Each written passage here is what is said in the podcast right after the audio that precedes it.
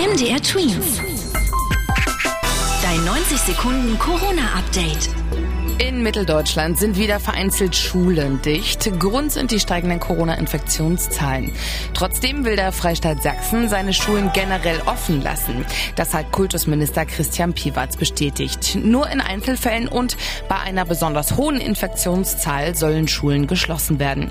Auch die Schulbesuchspflicht soll nach momentanem Stand nicht aufgehoben werden. Derzeit sind den Angaben nach sachsenweit 43 Schulen vollständig und 40 teilweise geschlossen. Ab nächster Woche sollen in Sachsen Schüler und Lehrer wieder dreimal wöchentlich auf das Coronavirus getestet werden. Das Thema Impfpflicht breitet sich immer weiter aus. Dazu haben jetzt auch die Politiker von der Partei Die Linke in Sachsen-Anhalt eine Debatte gestartet und fordert eine Impfpflicht für Beschäftigte an Schulen, in Kitas und im Pflege- und im Gesundheitsbereich. Die Gewerkschaft für Bildung sieht dafür aber keinen Bedarf, weil ihrer Einschätzung nach bereits ca. 80 Prozent der Lehrkräfte sowieso geimpft seien. Wegen der hohen Corona-Zahlen wird vielerorts auf die 2G-Regel gesetzt. Das heißt, dass zum Beispiel in Kinos oder Restaurants nur noch Menschen dürfen, die geimpft oder von einer Corona-Erkrankung genesen sind.